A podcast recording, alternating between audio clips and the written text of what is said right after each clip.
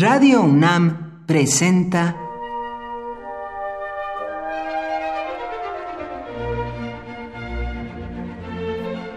Cuaderno de los Espíritus y de las Pinturas por Otto Cázares.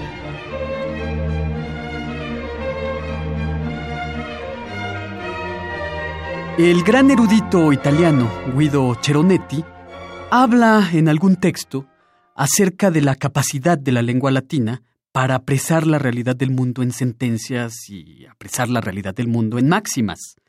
El latín tiene una capacidad plasmadora, por así decirlo.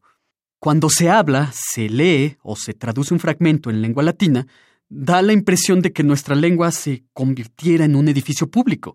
Hay una cualidad pétrea en las palabras, una sensación metálica en la pronunciación del latín que le otorga un algo de auténtica eternidad. Como un acueducto o como un puente romano, las máximas en lengua latina quedan en pie, impasibles e imperecederas.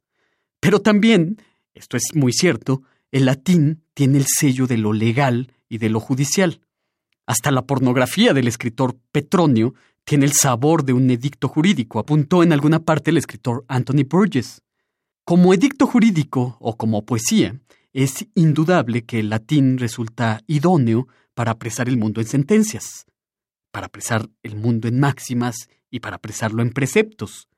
Hay un dicho latino del cual quiero hablarles, echar ramas.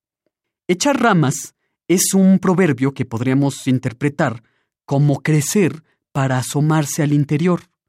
Irradiar, esparcirse pero hacia adentro.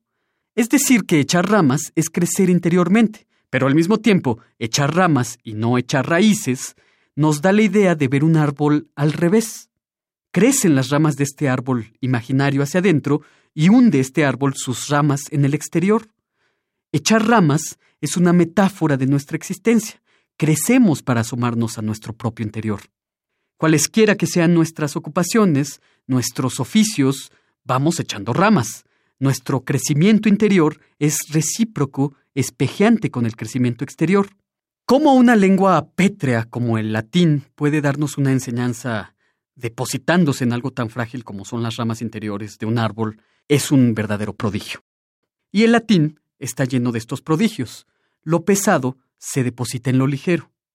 Árbol adentro fue el título que dio Octavio Paz a un libro con sus poesías.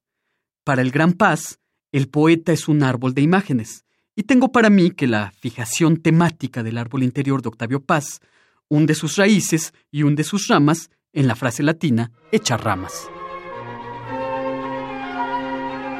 Por hoy, Otto Cázares cierra el cuaderno de los espíritus y de las pinturas.